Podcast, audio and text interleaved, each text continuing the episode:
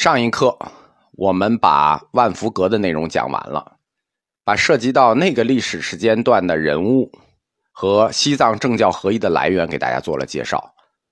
出了万福阁法会广场的西侧是一个小楼，上下两层，时间这个楼叫雅木达嘎楼。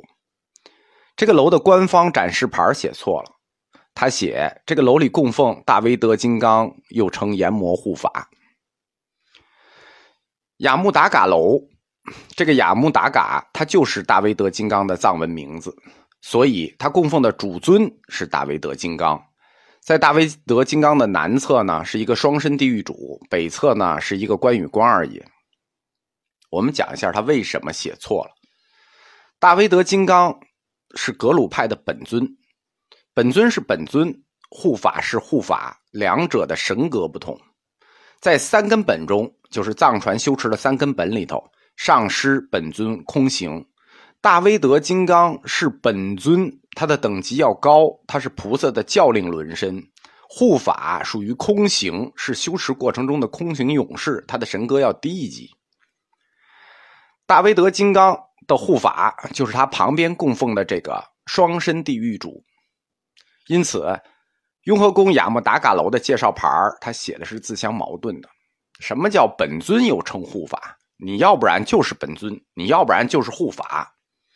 希望他们听了我的课以后，能把这个介绍给改过来，对吧？书记是书记，所长是所长，那不能说因为是领导你就混为一谈。藏传佛教的修法中，如果你修大威德金刚法，一般在修他大威德金刚做本尊的同时，都是以降阎魔尊作为自己的不供护法，因此这个楼里才会一次就供奉两个，因为它两个长得很像，都是文殊变相，都是水牛头，所以容易搞混。我们在前面课里讲过这个降阎魔尊。他的名字很多，又叫阎魔护法、阎魔敌、地狱主。他是西藏三大护主之一，文殊护主的化身。这个护主啊，是那个护恶不圈那个护，一个竖心旁一个古字。根据修法的不同，这个地狱主又会化成三种相，叫做外阎罗、内阎罗和密阎罗。换句话说，就是降阎魔尊自己分属于不同的教派和修法，他还有三个不一样的标准相。藏传佛教的神灵系统难就难在这里，叫做神无定相，就是没有固定的，它根据修法不同会显出不同的相，而不同的相又为不同的教派和不同的修法所供奉。不专业，你肯定会搞混。雍和宫是格鲁派寺院，我们在东配殿里讲过，格鲁派他推崇的是谁呢？他有三个变相嘛，推崇的是那个内阎罗，但是东配殿供的是密阎罗。宗喀巴大师专门写过内阎罗赞，所以基本上雍和宫的地狱主双神像都是内阎罗，有个别密阎罗。降阎魔尊他的三种像还是比较容易辨认的。就是皮肤颜色不一样，法器不一样。外阎罗皮肤是蓝色，脸部呢是牛头像，持骷髅杖，红头发。内阎罗呢皮肤是黑蓝色，呈罗刹像，持弯刀，头发是黄色。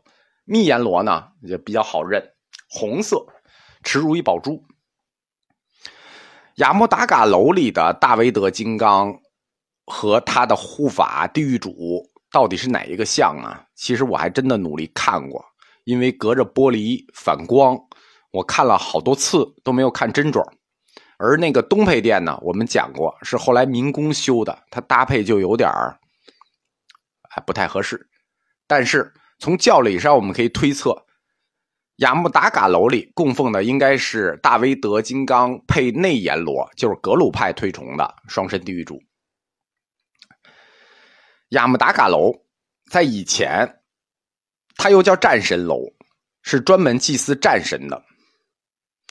虽然藏传佛教的战神，就护法中的战神是大黑天，就是马哈嘎拉，但是因为密教它的本尊就这个大威德金刚，他自己带的神格就是自己带的首要神格就是降服。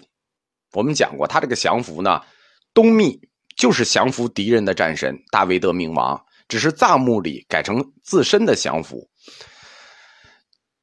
在藏密里头，把战神单独切给了马哈嘎拉大黑天，但实际上大威德金刚它也可以代表战神，因此这个楼以前就叫战神楼，而且它不光有藏传佛教的战神，它里头还供奉了我们汉传佛教的战神。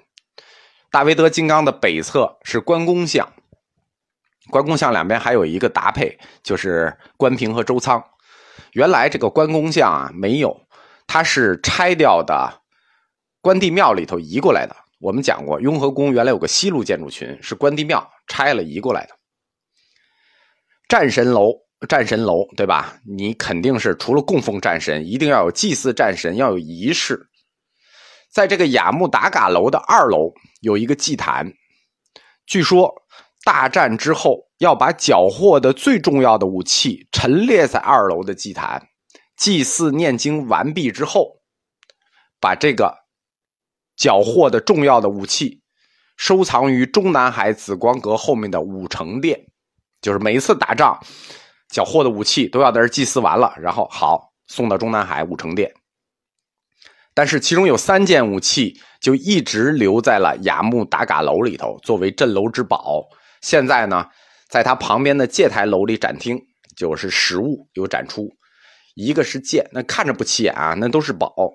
一把是剑，是布达拉宫的镇宫之宝，镶着宝石的剑；还有一个是镶着钻石的枪，是七世达赖进贡的。这把剑和这把枪都是布达拉宫的，是七世达赖进贡来的。那个是一把架枪，它不是普通的枪，是镶着钻石的架枪。还有一个武器呢，是一个双杆火枪，西藏郡王婆罗乃进贡的印度火枪，跟印度人打了一仗，缴获的。缴获的那种当时的洋洋枪，雅木达嘎楼，它在雍和宫建筑群里面算历史特别悠久的，在雍亲王府时代，雅木达嘎楼就存在，并且是一个重要的机关。它下面据说有墓道，呃不叫墓道，叫密道。当年年干处卫士雪滴子就是从。雅木达嘎楼的密道里头出入雍和宫的，后面连接的呢是关帝庙，就是原来雍和宫的西路建筑群。这个西路建筑群的关帝庙呢，原来有四个殿构成：天王殿、观音殿、关帝殿和菩萨殿。这个密道据说从雅木达嘎楼出来，就到了他的观音殿的前殿，啊，这就是野史啊。但是雅木达嘎楼的后面，原来确实有一片副楼。这是雍和宫喇嘛的厨房。我们在讲雍和宫的腊八粥说过，前面有个铜锅院是厨房，但是那个铜锅院呢，一年就开三天火，就是就煮粥，剩下日常吃饭呢，就在雅木达嘎楼后面是他们的厨房。这些在修雍和宫北大街的时候就全给扒掉了，我们现在只能看见马路，后面什么也没有了。这就是万福阁广场西侧的雅木达嘎楼。我们看完了之后呢？就去看万福阁法会广场东侧的赵佛楼。